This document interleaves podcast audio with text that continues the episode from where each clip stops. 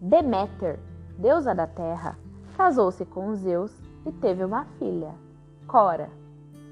Quando Cora se tornou uma bela jovem, tocou o coração de Hades, que decidiu fazer dela sua rainha. No entanto, Deméter era contra essa união. Um dia, Deméter desceu à terra e Cora foi colher flores. Então, o chão se abriu brutalmente, fazendo surgir o carro de Hades, que a raptou com a cumplicidade de Zeus.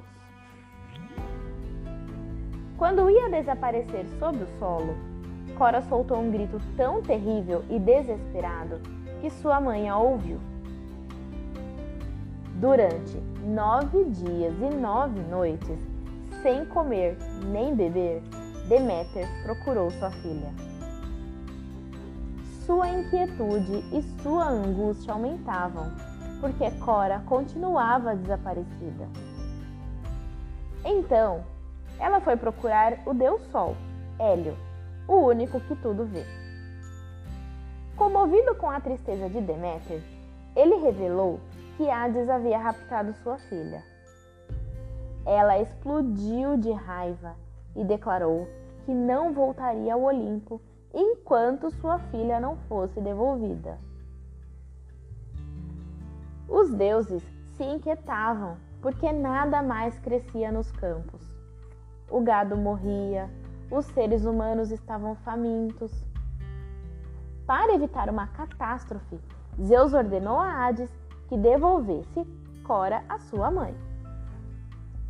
Mas Hades havia dado a Cora seis romãs, que na mitologia grega é o símbolo do amor e da fecundidade.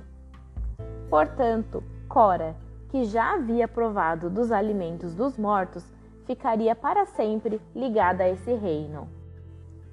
Para agradar ao mesmo tempo a Deméter e a Hades, Zeus autorizou Cora a viver seis meses por ano na terra com sua mãe e passar os outros seis meses com seu marido, quando então ela é chamada de Perséfone, aquela que causa a destruição.